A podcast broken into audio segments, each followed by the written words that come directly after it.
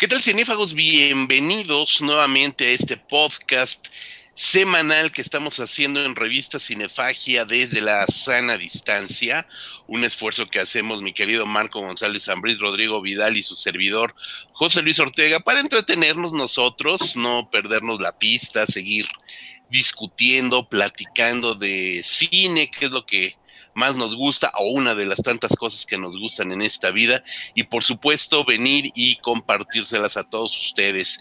Querido Marco, ¿cómo estás? Te saludo. Eh, bien, pues estamos acá esta otra vez conectándonos y en esta ocasión vamos a, vamos a ver un poquito lo que habíamos hecho antes, vamos a hablar de una sola película, no de un género ni, ni de un cineasta y pues a ver cómo nos sale esta, este debate. Pues yo creo que va a salir muy divertido.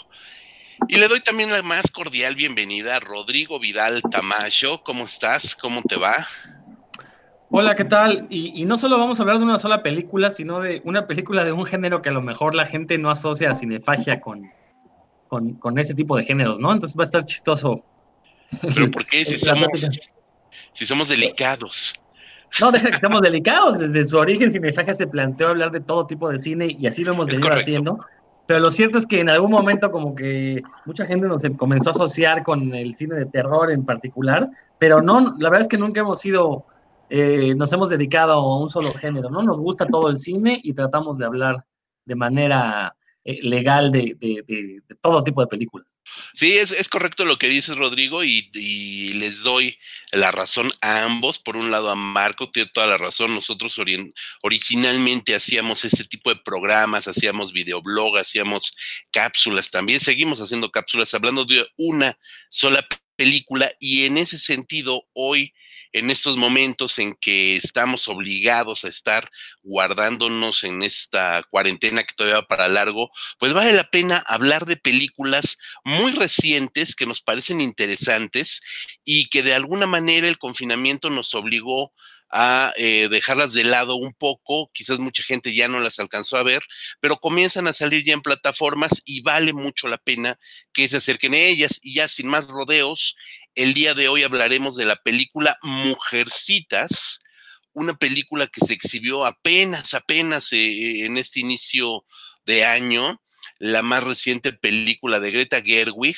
que nosotros estuvimos viendo una serie de comentarios, una especie de conflicto, porque Greta Gerwig no resultó nominada al premio Oscar, que ya sabemos que mucha gente toma los premios Oscar como un parámetro para hablar de la calidad de una película, lo cual es algo totalmente erróneo. Pero a, raíz de eso, Mujercitas tuvo un hype bastante fuerte y en México no le fue nada mal.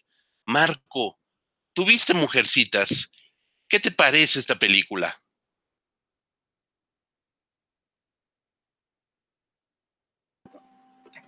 Bueno, eh, lo que creo que vale la pena comentar que sí, efectivamente hubo eh, bastantes comentarios, por una parte sobre todo de la prensa, eh, sobre todo en Estados Unidos y la que creo que se considera a sí misma como progresista, que desde la elección de Donald Trump ha estado como que muy comprometida con impulsar a ciertos directores que los ven como un, un contrapeso, ¿no? A lo que ellos ven como la gran tragedia de que tengan a Donald Trump como presidente, aunque bueno, digo, un país que pasó por la Gran Depresión, la guerra civil, este, pensar que tener a Donald Trump es una gran tragedia, pues a mí se me hace medio, exagerado, pero bueno, e, efectivamente Greta Gerwig no estuvo nominada como mejor directora, pero la película estuvo nominada a otros premios, ¿no? A otros Oscars, a mejor película, eh, un par, bueno, mejor actriz principal, mejor actriz de reparto, mejor guion adaptado, eh, música escrita para película, y el que siga no fue el de diseño de vestuario, ¿no? Entonces,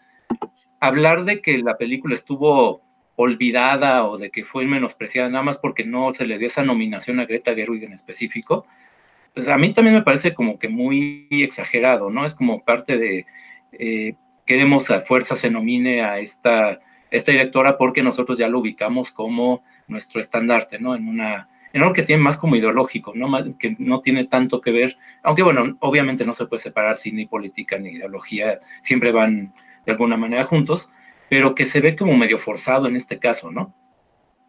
Sí, de hecho creo que eh, buscar la nominación de Greta Gerwig al premio a Mejor Directora era únicamente cubrir la cuota de género que ya desde hace algunos, algunas cuantas ediciones se está tratando de cubrir lo políticamente correcto en la entrega de los Oscars, incluyendo latinos, incluyendo afroamericanos, incluyendo mujeres, solamente por cubrir una cuota más que por la calidad intrínseca de la película. Y sobre todo, si alguien es especialista en mujercitas o un conocedor de mujercitas, es eh, Rodrigo Vidal, conoce muy bien la obra, conoce, se está riendo, pero es verdad, lo decimos sin, sin mayor afán de, de choteo. No que soné como un depredador sexual, hombre. si alguien conoce a las mujercitas bien, es Rodrigo Vidal Weinstein, ¿no, verdad? Rodrigo Vidal, conoces perfectamente la obra, conoces otras adaptaciones de, de la de, esta, de, esta, de esta novela, pues, de Mujercitas.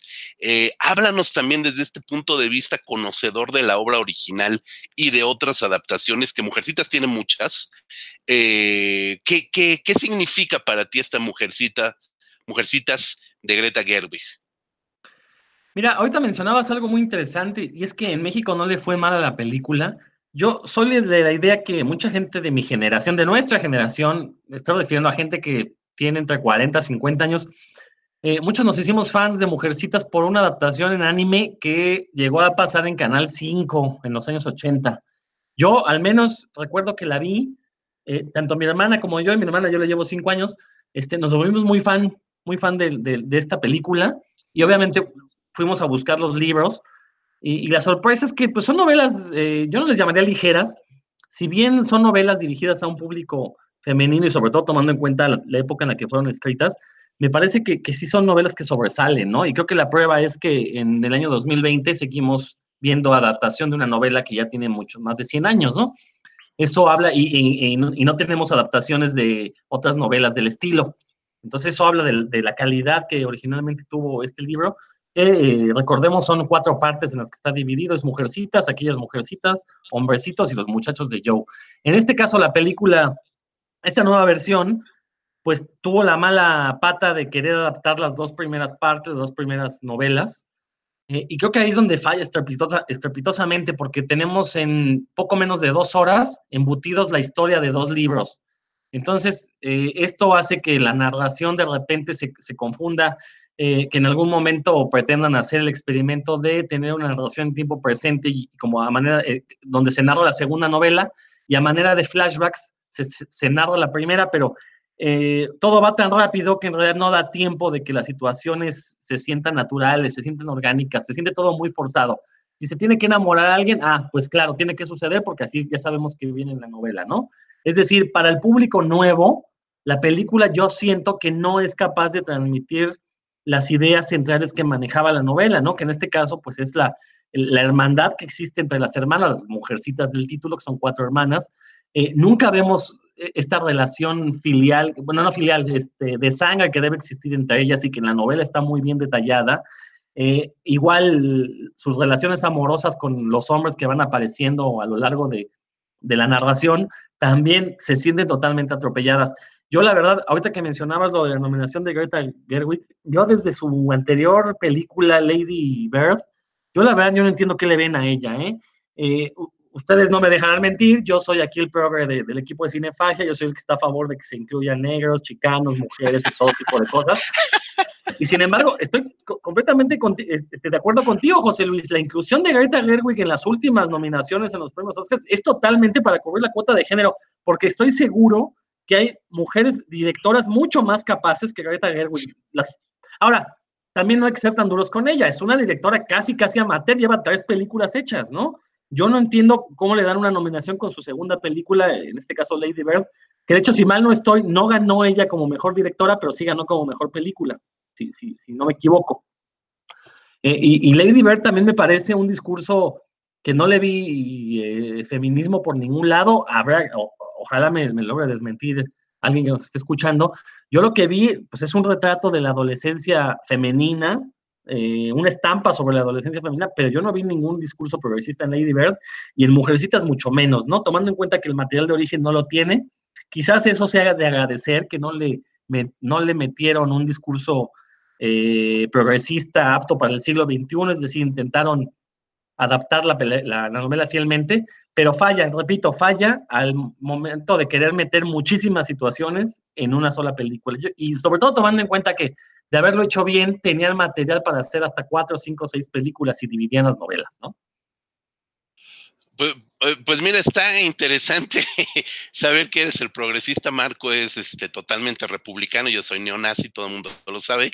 Es bien divertido ver, ver que esta división eh, geopolítica que acabamos de hacer de, de cinefagia. Mira, interesante, eh, justo comentábamos cuando hablábamos acerca de, de, retomar Mujercitas para esta película, justo de Lady Bird, una película por la cual fue la segunda película de eh, Greta Gerwig, perdón, Greta Gerwig, y ahí ya, eh, ya resultó nominada como mejor película y como ahí sí resultó nominada mejor directora, guion y dirección para ella, para Greta Gerwig, y además mejor actriz eh, eh Shorish o Shorish, no sé cómo se pronuncia, Saurish Runan, eh, quizás Marco me pueda corregir. Marco, ¿cómo se dice? Marco, por ahí el micrófono creo que se nos está atorando. Marcus, el... Por ahí estamos perdiendo a Marco. ¿Cómo ah. se dice, Rod? A ver, vamos a decir. Según yo es Sir Ronan. Sir Ronan. Ahí está ya, ya, logré, este, ya logré ajustarlo. Y sí, es, es justamente Sir Ronan. Sir Ronan. Te escribes a oírse, en, bueno, te deletrea así, entonces por eso es tan complicado. Incluso para gente de habla inglesa es este, bastante difícil pronunciarlo bien, Entonces, bueno, que nos hagamos bolas nosotros es perfectamente entendible. Sí, claro, es que es, eh, no es inglés propiamente dicho, es irlandés. Entonces, eh, la pronunciación irlandesa, pues sí, me cuesta un poco trabajo, me cuesta hablar en español, pues en irlandés eh, eh, aún, aún más, ¿no? pero bueno, entonces también ese fenómeno con esta chica, con, con Runan, le voy a decir para no meterme en broncas, este, también es un fenómeno interesante que de la mano de Greta Gerwig ha crecido también como actriz. a mí no me parece realmente que sea una actriz de esos talantes, pero bueno, ya tocaremos el tema de la actriz después, de los actores. En ese sentido, Greta Gerwig, este, pues sí, a mí Lady Bird, Lady Bird me parece un melodrama bastante convencional, eh, creo que de alguna manera tangencial Ross algunos de los puntos que son tesis en la obra de, Mujercitas, que es este despertar de un adolescente rebelde, de querer salir de los cánones, de ir contracorriente, y termina resultando una película pues eh, bastante canónica, aun cuando se pretende disfrazar justamente de una película de avanzada o de discurso de liberación femenina. Creo que cae en lo manido Lady Bird, Lady Bird.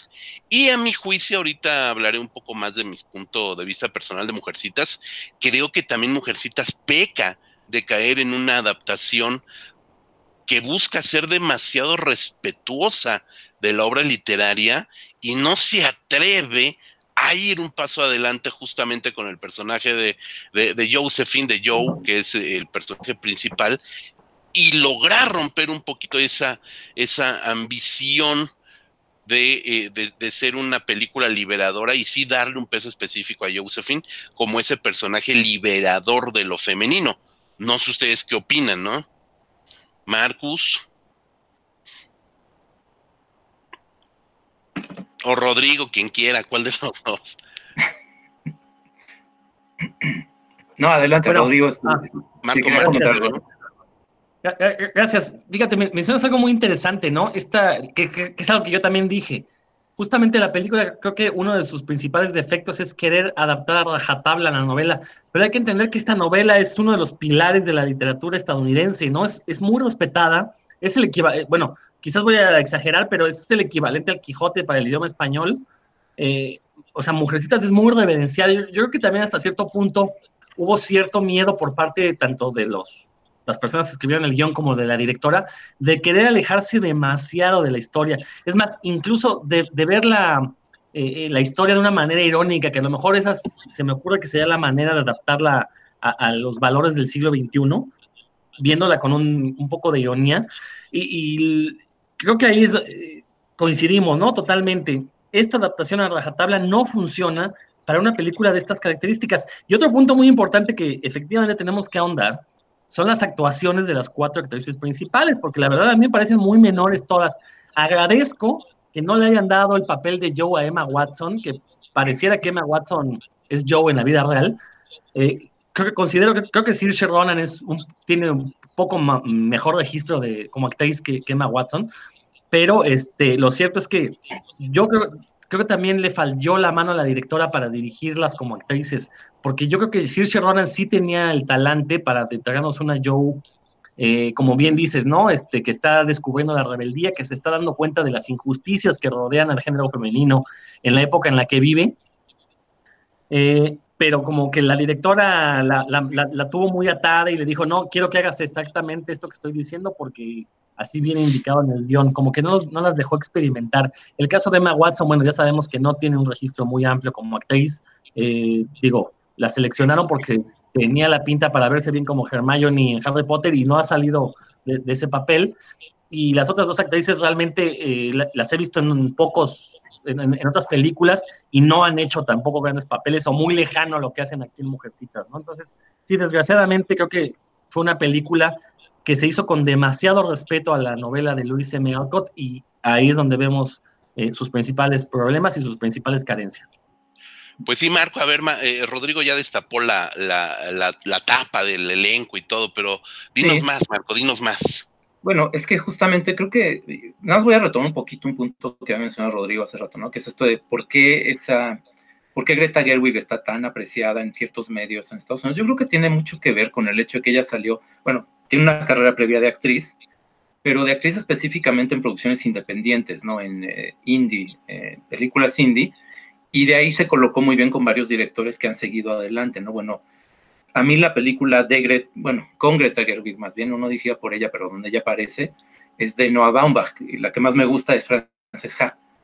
Eh, creo que es como, está en su mejor registro, está, este, aparte de lo que he visto de Baumbach, también es lo que más más me ha gustado, ¿no? Entonces, creo que de ahí viene esta parte como del respeto que tiene ella dentro de la industria en Estados Unidos, ¿no? Este, se le asocia pues con alguien que ha logrado trascender de la escena independiente a dar el paso a producciones más grandes.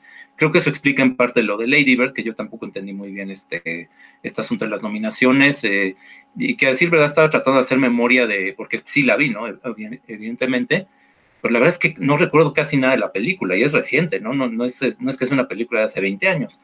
Eh, y bueno, y regresando ahora sí al punto de, las actuaciones, eh, pues sí es que también me llama la atención eso de que siendo ella, teniendo ella experiencia como actriz, uno pensaría que pues es lo, su parte fuerte como directora tendría que ser eso, ¿no? El manejo de actores, que es lo que pasa normalmente con, con casi cualquier actor que se vuelve director que de hecho incluso muchas veces les pasa que les dan como manga ancha, ¿no? Y dejan que, incluso que lleguen a sobreactuarse, como que los dejan hacer a veces lo que quieran.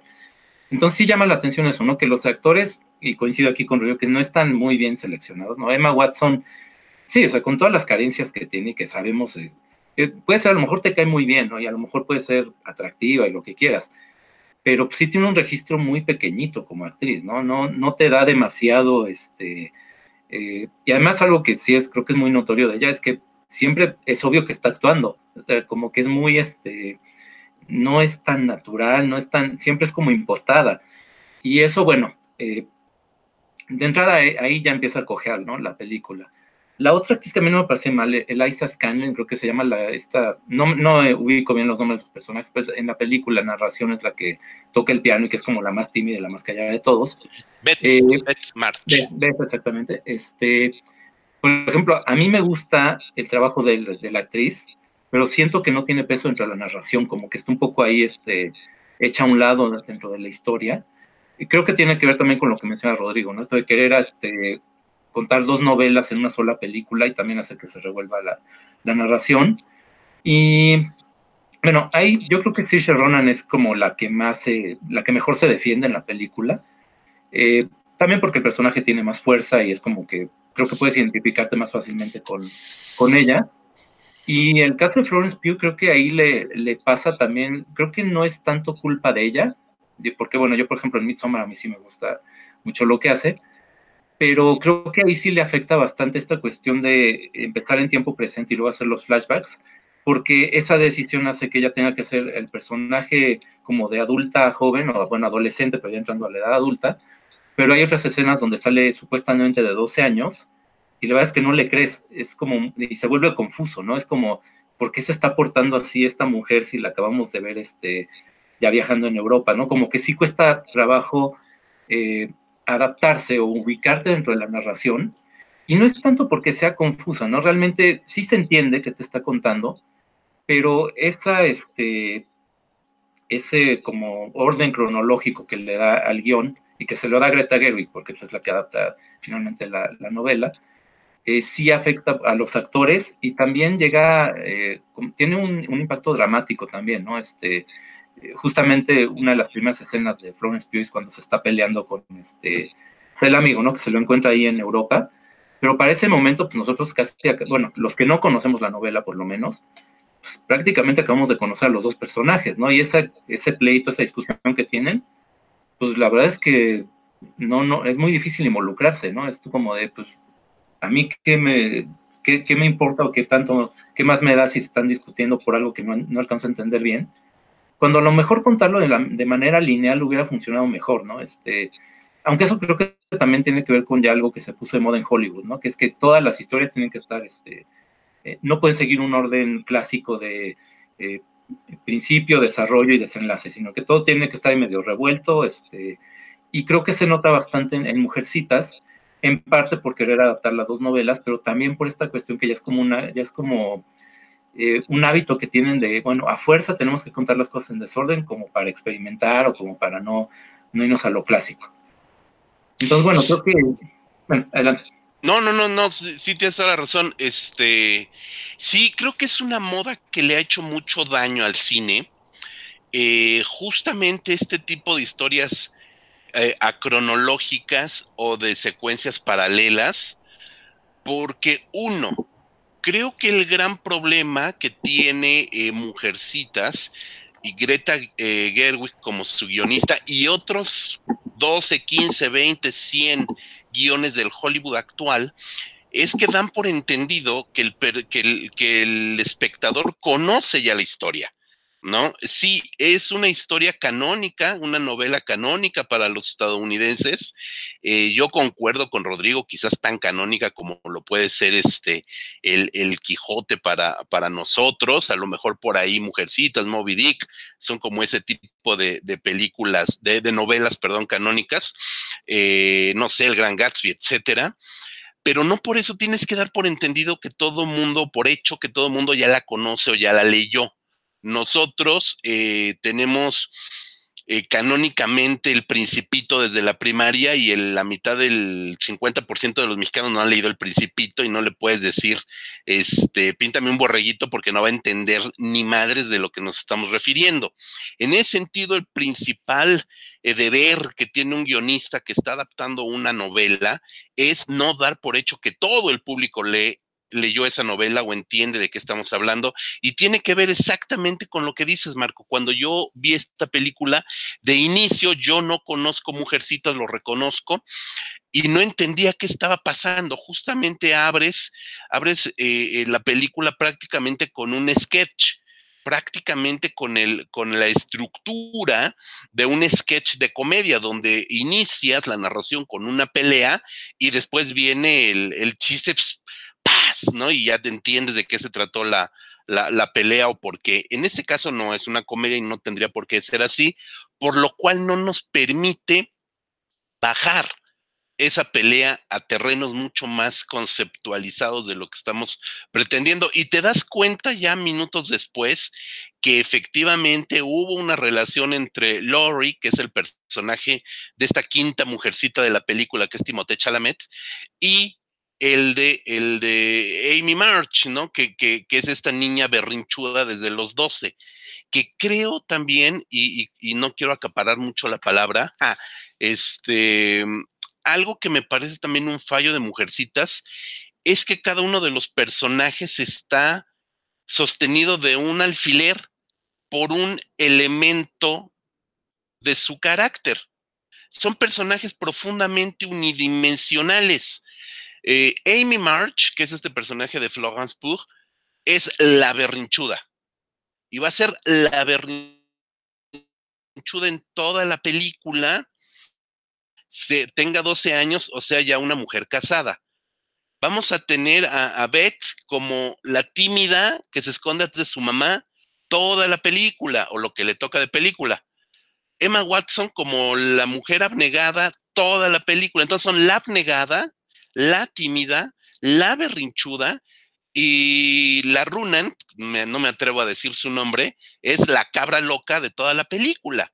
Entonces, hacer a sus personajes tan unidimensionales afecta muchísimo a la película porque por muy intrincada que sea la revoltura de anécdotas, tienes personajes planos, planos toda la película. Rodrigo, ¿querías decir algo?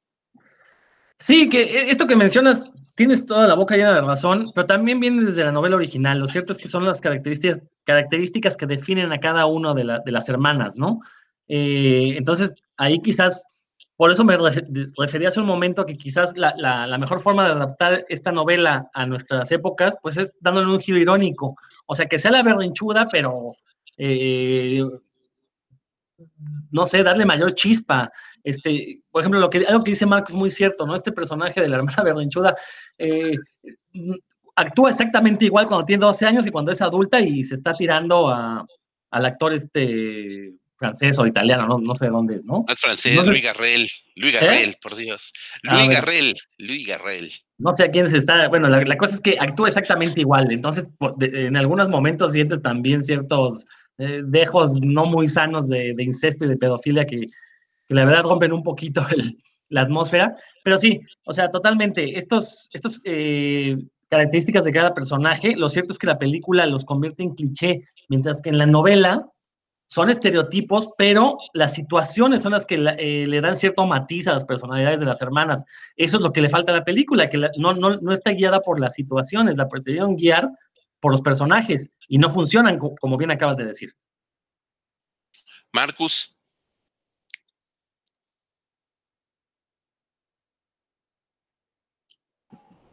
Ah, eh, no, bueno, es que creo que ahí este, sí, sí fue mucho mucho que ver este asunto de que sí, efectivamente, como dice Rodrigo, sí se puede contar una historia de forma muy efectiva con personajes sencillos, ¿no? Incluso unidimensionales. Eh, pero creo que sí tiene que ver esto con eh, falta de oficio ya de los guionistas actualmente, ¿no? Este, yo he estado viendo últimamente pues mucho cine clásico y clásico me refiero a años 30, ¿no? O sea, melodramas y cosas así que, pues aprovechando la cuarentena y que pues está uno aquí encerrado, dices, bueno, pues a lo mejor en condiciones normales no me pondría yo a ver películas de Marlene Dietrich, ¿no? Pero empiezas a verlas, ah, mira, aparte de esa cuestión de que eh, son historias lineales, que no, no, no alteran la cronología, que tienen un principio muy marcado, los personajes tampoco son demasiado complejos, ¿no? Y por eso son melodramas. Eh, y aún así funcionan bastante bien, ¿no? Obviamente hay unos mejores que otros, ¿no? Algunos sí parecen efectivamente pues más acartonados o son estereotipos, pero cuando entiendes ese, ese, esa propuesta de que sí, los personajes pueden ser más limitados, pero eh, de acuerdo a la situación o de acuerdo a una situación dramática, pueden ser efectivos en la narración, eh, creo que ahí es donde se extraña más ese, ese oficio, ese, esa facilidad que tienen Hollywood en ya décadas anteriores para, contarte una historia sencilla, ¿no? No querer complicarla además. Eh, y creo que, bueno, este, algo que yo también sobre todo ya leyendo críticas de, la película y gente que sí conoce muy bien la novela, es que creo que no está tan bien reflejado el asunto este de la cuestión económica de las hermanas, ¿no? Este, yo ahí, por ejemplo, bueno, en la novela, por lo que entiendo, la primera escena es cuando están en, la, Navidad abriendo sus regalos y la mamá los, las convence de darle sus, eh, la comida, su cena navideña, su desayuno, a una familia pobre, ¿no? Que te indica muy bien que, bueno, no tienes ella, ella una situación muy desahogada, pero que tienen esta eh, voluntad de ayudar a los demás. Y en la película, entre que el vestuario es muy suntuoso, de que pues, el diseño de producción, como pasa siempre en, películas históricas de Hollywood, todo lo hacen demasiado bonito, tú ves eso de que te van a dar la comida, bueno, pues qué buena onda, ¿no? Pero no entiendes que realmente ellas también, tampoco es que estén, este, como pues, para andar este, regalando comida, ¿no? Y eso pasa creo que en toda la película. Eh, es, es, muy, eh, es muy vistoso el diseño de producción, ahí, sí, ¿no? En cuanto a vestuario y demás, pero creo que sí eso acaba también afectando lo que debería ser un elemento de la, de la datación, que es la cuestión económica, ¿no? Como que eso eh, es muy complicado que en Hollywood te lo retraten de una forma más fidedigna, ¿no? Aunque bueno, aquí el que sabe más de la novela y nos puede decir si, si estoy en lo correcto es Rodrigo, ¿no? Si, si realmente sí es, sí es de esa forma. Fíjate que, de hecho, en la novela esa es de las grandes dudas. Cuando uno la lee, uno sospecha que la pobreza es diferente en Estados Unidos que en México, porque eh, en la novela se la viven diciendo lo pobres que son, pero tienen una criada. Entonces dices, bueno, a ver, ¿de dónde le pagan a la criada, no? Esta cena de Navidad, yo también de niño me preguntaba, bueno, a ver, ¿de dónde sacaron tantos manjares? Si también se supone que se están, este, están pasando las de Caín, ¿no? De hecho, este, la hermana muere, Beth muere, pues, porque no tienen dinero para carbón entre otras cosas, ¿no? Y eso agrava su enfermedad. Entonces, sí, sí, sí están enamoradas económicamente, pero sí tienes toda la razón, Marco. En esta película, nosotros las vemos que ellas se van de paseo, echan relajo. De hecho, hay una escena muy interesante de la novela que en la, en la película la arruinaron. Hay una parte donde la hermana menor se está quejando con, con la hermana mayor, diciéndoles que eh, la moda ahorita entre las niñas ricas de la escuela es ir y chupar un limón enfrente de ellas para hacerles caras y dice, yo no lo puedo hacer porque somos pobres. Entonces la hermana saca dinero de los ahorros y se los da a la hermana menor y dice, toma, porque esas son cosas que una niña debe de haber vivido en su vida para poder ser una señorita de bien. Bueno, esta escena viene en la película, pero está totalmente descontextualizada. No queda claro que les falte el dinero, que el, que el cumplir el capricho a la hermana menor para que pueda lograr esta banalidad tiene un, sentimiento de yo lo viví, mis hermanas lo vivieron, quiero que tú también lo vivas. Esa es esa vibra que no transmite nunca la película. Y creo que ahí es donde más me, molestó la película, que nunca vemos, como les decía hace un momento, ¿no? Nunca vemos esta hermandad entre los cuatro personajes principales. Entonces, este, eh, creo que en términos generales sí es una película bastante, bastante fallida. Fíjate, y ahora que está en boga el discurso de la sororidad, justamente esta eh, solidaridad femenina, tenían una oportunidad de oro con esta obra para poder dar un verdadero mensaje de sororidad, eh, verdaderamente fuerte, poderoso, a contracorriente de la pobreza. Eh, nada más comentarle al público la película, la novela y la película pues, está basada en un contexto bélico, hay una guerra que provoca justamente esta que gente se muera de hambre, como sucede en todas las guerras, pero efectivamente los, los pobres estadounidenses, o mejor dicho, los estadounidenses pobres, pues sí tienen sirvienta y ya lo vemos en hasta lo que Gone with the Wind, lo, que el viento se llevó también en la peor de las carencias, pues la criada ahí está, ¿no? Ni modo, es parte de la cultura estadounidense y, creo que eso también nos aleja, no sé, respóndanme, si quizás ese contexto bélico, no quiere decir que México no haya tenido guerras y no haya tenido pobres, pero efectivamente ese contexto hace que no nos sentamos tan identificados o que realmente nos, nos, nos gane la novela, la obra como tal, del modo que le pega a los estadounidenses. ¿Quién dice yo? Mira, yo creo que otro de los grandes problemas de la película, tiene muchísimos, es que justamente nunca quisieron mostrar esta desesperación de la pobreza, como que quisieron hacer una película buena onda para hacer sentir bien a la gente y entonces eliminaron, a lo mejor si se filmó, no lo sé, y eliminaron todas estas situaciones que pudieran generar cierto estrés. No sé por qué. E-, esa impresión me dio porque nunca vemos a los personajes eh, sufriendo. Siempre están sonriendo, siempre se le están pasando bomba. Eh, incluso cuando muere la hermana, muy rápidamente se resignan a la muerte. Entonces, como que no, no hay una evolución en los personajes. Son todos muy planos desde que empieza hasta que termina, porque siempre tienen una sonrisa en la boca y eso la verdad, eh, no solo porque sea fan yo de las novelas, sino que en cualquier película me parece chocante, ¿no? Que no, no exista este, este viaje de los personajes a través de, de sentimientos, a través de situaciones, son los mismos durante lo que dura la película.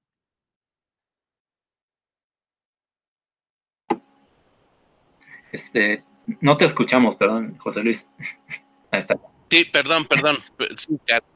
Eh, bueno, una, una, disculpa a todos los que nos escuchan. Estas condiciones no son las óptimas. Eh, les decía que, bueno, primero le decía a Rodrigo que dura más de lo que nos comentaba, ¿no? Dura dos horas y cuarto. Entonces, este, pues también es una película que exagera, creo, en, en el metraje. ya está haciendo señas de hartazgo, Rodrigo. Sí, dura dos horas y cuarto la película. Y, bueno, justo todas estas cosas que han ido enumerando cada uno de ustedes hacen que la, que la película no termine de cuajar, ¿no? A, mí me queda, me parece que es una película exageradamente correcta. Y yo les iba a hacer otra pregunta, eh, ya más, a lo mejor entrando en terrenos más polémicos, pero actuales. ¿Qué papel juega una película tan plana y banal? como Mujercitas, esta película, esta adaptación de Mujercitas, videadora, y lo hago entrecomillado como Greta Gerwig, en plena era del Me justo cuando se está hablando de que el cine tiene un compromiso, y más cuando viene dirigido, escrito por una mujer, tiene un compromiso de presentar justamente una situación que no tiene nada que ver con lo que estamos viendo en, Mujercitas. Este, bueno, ahí creo que, es que, creo que en esa parte, por lo menos con cierta parte del público en Estados Unidos, sí les cumplió lo que querían, ¿no? Que era, es que creo, y creo que tiene que ver con lo que dice Rodrigo, lo que estaba comentando Rodrigo hace un momento, que es como más una celebración de la sororidad y pues, que por eso pasa por alto este los aspectos desagradables o las partes más tristes de la novela, ¿no? Este, creo que se enfoca este, en justamente como esta parte em, pues más banal, ¿no? O sea, de los juegos, de los vestidos, de cómo hacen sus obras de teatro. Y a pesar de que tiene por ahí un par de diálogos que yo sí sentí un poco, este, no sé, es que no, no sé si aparezca en la novela, pero incluso un poco anacrónicos, ¿no? Este, esta discusión que tiene este, una de las hermanas Amy con su tía ya cuando están en Europa y ella le, le explica, bueno, la tía que a fuerza quiere que se case bien, ¿no? Y ella le explica, bueno, pues es que entiendo que tengo limitaciones como mujer en, viviendo en esa época, bla, bla, bla, pero yo quiero, eh, me gustaría de todos modos ser artista y formar mi propio camino.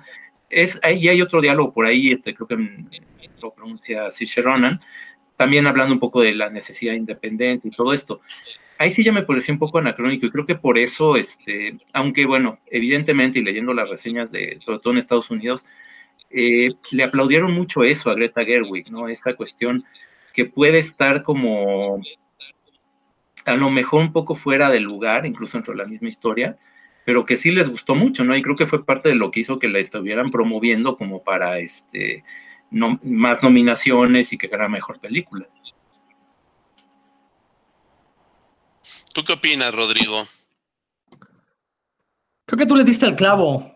Hace un momento que mencionabas lo que pudo ser una gran película sobre sororidad, eh, se queda en un muy mal intento debido a, los, la serie de problemas que ya hemos mencionado aquí, ¿no? Eh, creo que también el, el, problema es que se le dio mucha confianza a la directora, o sea, con la idea de que venía nominada al Oscar, de que la película había ganado, su anterior película había ganado premios, eh, hasta cierto punto, o le dieron la libertad de hacer lo que quisiera y resultó esto, o el estudio de veras tuvo mucho miedo y le pidió que fuera lo menos polémica posible, ¿no? Eh, no entiendo por qué, recordemos que la polémica vende, entonces quizás una película más controvertida hubiera sido mucho más exitosa. Yo sí siento que le faltó una visión autoral a la película, es decir, se limitó a adaptar la novela tal cual, no le puso su cosecha, no le puso eh, un poquito de alma. Y por eso es que, pues sí, lo que tenemos son personajes planos, son personajes que no le hablan, eh, bueno, que quizás no le hablen a las mujeres de este siglo. eh, o quizá le hablan a determinado tipo de mujeres que es la que este, ha venido arrastrando ciertos valores y ciertos principios desde hace ya más de 100 años. Entonces, creo que yo sí siento que una versión de Mujercitas un, poquito, em, mm, no sé, no, es que no tengo no sé si la, idea correcta sea decir eh, más directa en el sentido de mostrar la situación de las mujeres de manera más cruda, sería mucho más efectiva que esta versión que yo considero está bastante edulcorada. Marco, yo creo que ya es momento de ir cerrando el tema. No alarguemos este podcast como alargaron Mujercitas a dos horas y cuarto. Entonces, ¿cómo iríamos cerrando? ¿Qué conclusiones podríamos ir teniendo sobre Mujercitas? Em, es que bueno, yo, para mí, este, digo, más allá de las circunstancias este, específicas, no sé, de a lo mejor cosas que eh, se están dando ahorita en Estados Unidos y que promueven cierto tipo de, discurso, em, es que creo que la cuestión de la falta de oficio, la, cómo se está perdiendo la capacidad de narrar en Hollywood, a mí sí ya me está empezando a preocupar, ¿no? Este, les está funcionando muy bien como, como, negocio porque se están apoyando pues, en blockbusters de superhéroes, en este, pero que pues son efectos especiales, ¿no? Y que la fórmula de Marvel es este te atiborramos de chistes, efectos especiales, secuencias de acción, personajes, que a veces los personajes secundarios ni vienen al caso, pero de alguna manera, pues así te vamos a llenar dos horas y media de proyección, ¿no? Pero cuando se trata de contar una historia a lo mejor con menos elementos, otro tipo de narración, pues se entiende por qué les están comiendo el mandado las series, ¿no? Que cuentan mejor las historias, te mantienen en suspenso, no necesitan a lo mejor tanto despliegue visual, pero que con el puro el puro planteamiento de la situación, la, simple premisa ya tienes como para interesarte en lo, que, en lo que va a pasar y en cómo te están contando las cosas. Y eso, pues en, muchos casos en Hollywood ya se está como perdiendo, ¿no? Este, el talento de los guionistas que sí saben hacer eso, pues ya se van a, Netflix, donde aparte de que tienen más espacio, digamos, en cuanto a pues, que tienes más, más libertad en, en, una serie que en una película para explorar personajes y para eh, ir hilando tramas, eh, es que también pues tienen este, mejores condiciones de cómo trabajar, aparte que saben que el público ya es un público más adulto, ¿no? Es un público que sí te va a poner atención y lo vemos en em, este escritor director de mm, In the Cut, no, ¿cómo se llama esta serie? Esta serie británica que es de, de parodia, este... Bueno, eh, no, no recuerdo su nombre, pero que es muy, es muy reconocido dentro de la industria porque tiene este estilo muy, muy ácido de, narración. ahorita les encuentro el dato, nada más que si quiero mencionarlo. Ya. Sí, es, es Aaron Sorkin a quien me refiero. Este. Em, Aaron Sorkin, el que hizo la serie de, West Wing, de, sobre la política en Estados Unidos, cómo es la vida en la Casa Blanca, ¿no? Ese tipo de cosas que saben involucrarte en un ambiente que no necesariamente tienes que ser experto. Y que aunque a lo mejor no te interesa los entresijos de la política de Estados Unidos, pero te la cuenta de forma tan ágil y con un sentido del humor aparte, que hace que te involucres, ¿no? Y que hace que, este, que quieras saber más sobre el tema.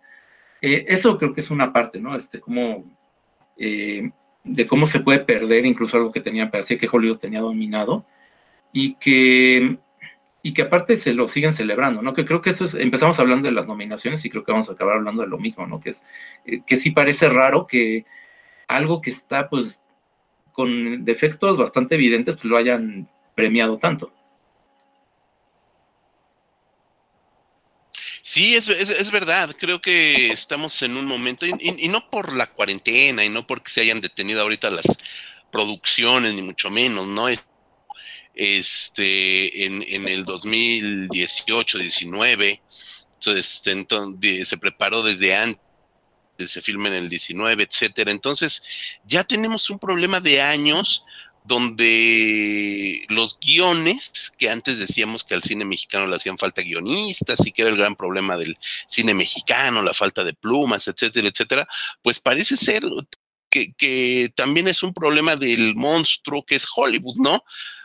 Tienen guionistas para cortar del árbol, pero realmente ninguno maduro. Entonces, e, eso también es un problema que, que se va viendo. Yo creo que aquí Greta Gerwig necesita trabajar mucho más. Evidentemente son dos películas, tres, tres, esta es su tercera película, la primera pues, francamente no, no es muy vista, no es muy reconocida, pero a partir de Lady Bird y ahora con Mujercitas, creo que le están encumbrando en un lugar que aún no se ha ganado. Creo que ese sería un principal, uno de los principales problemas extra cinematográficos, ¿no? Quizás la necesidad, no recuerdo la película del de, Lady Bird desde el 2017, no recuerdo contra quién más compitió en los Oscars, pero yo creo que ahorita el hecho de que faltara una gran película de, eh, de, dirigida por una mujer o una figura femenina en alguna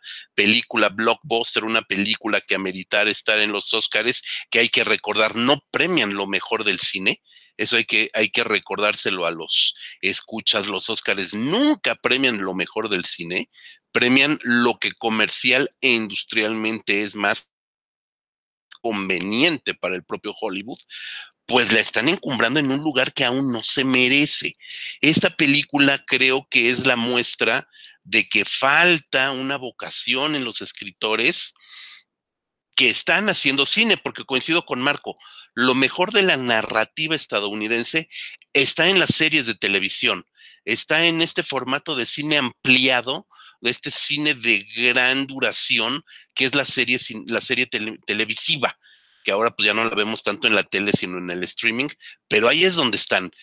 Cierro mi participación nada más diciendo, esta película creo que cojea mucho. Es una película muy amable, ¿sabes?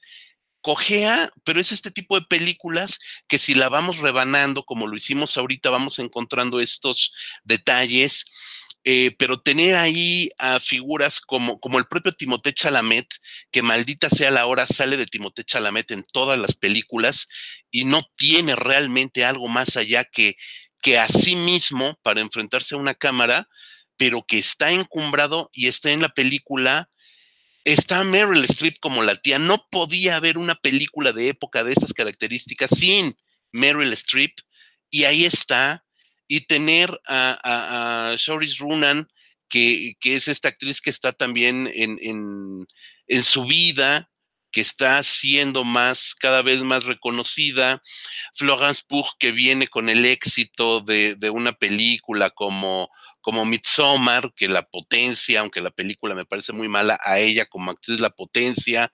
Emma Watson, estoy viendo, eh, por ahí le comento a Rodrigo, supongo que lo sabe, llegó de suplente porque el papel de, de Meg, de Meg March, la mayor de las hermanas, iba a ser para Emma Stone.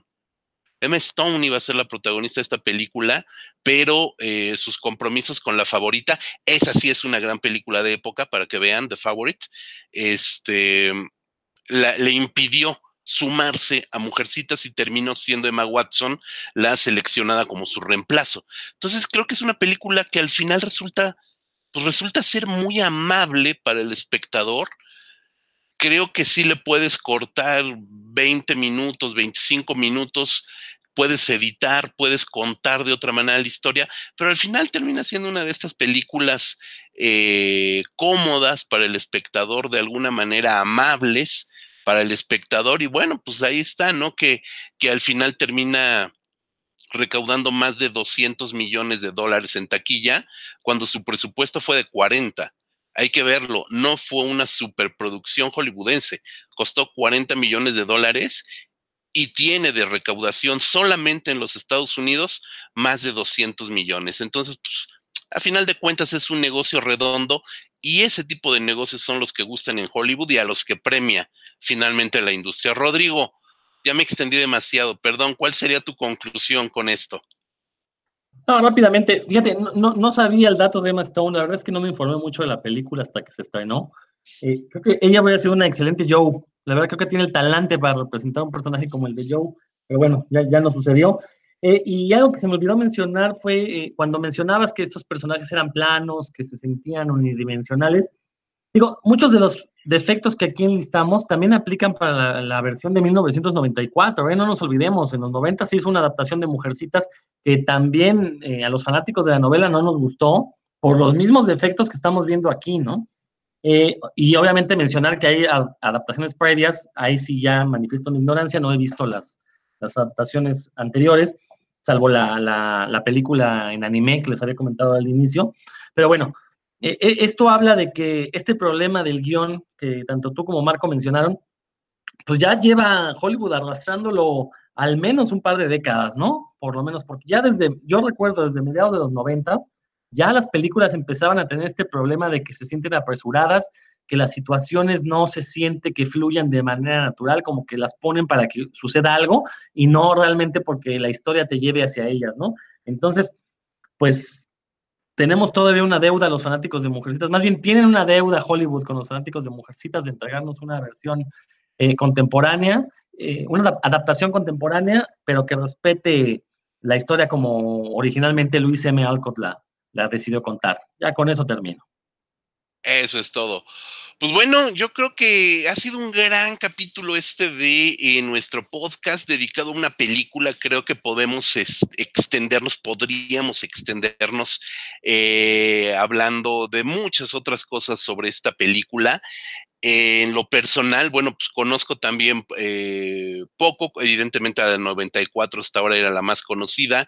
Me gusta mucho la versión de George Cukor, donde está Catherine Hepburn, ni más ni menos. Bueno, ya estamos hablando de palabras mayores.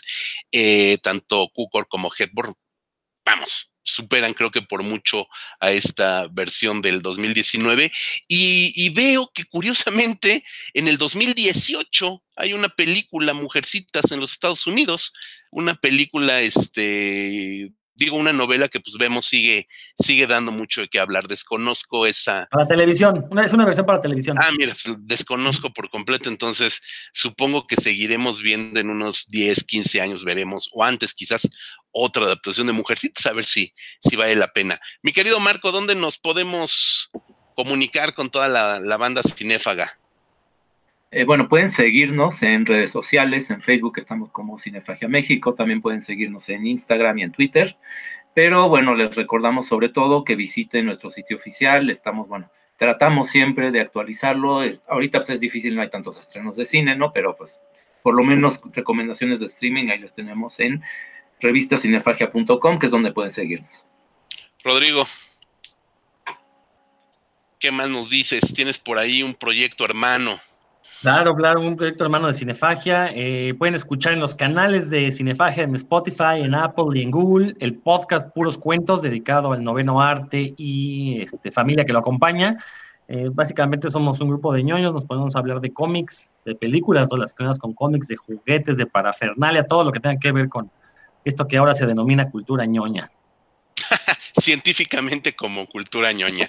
Pues yo les agradezco a todos los que nos están escuchando, por supuesto a Marco y a Rodrigo, nos estaremos viendo a la distancia la siguiente semana y ustedes estarán escuchando otro capítulo más del, eh, de, este podcast cinéfago, ya veremos a quién destrozamos o a quién veneramos cualquiera que sea la, circunstancia.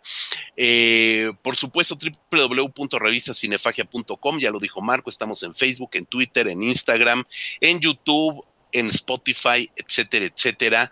Síganos escuchando. Eh, esta semana estaremos posteando por ahí en nuestro sitio algunas recomendaciones de streaming. Vamos a ver qué nos, qué nos preparan también la televisión, como esta, pues esta, esta oportunidad de disfrutar cosas que a lo mejor se nos fueron en la pantalla. Muchísimas gracias, nos escuchamos hasta la próxima.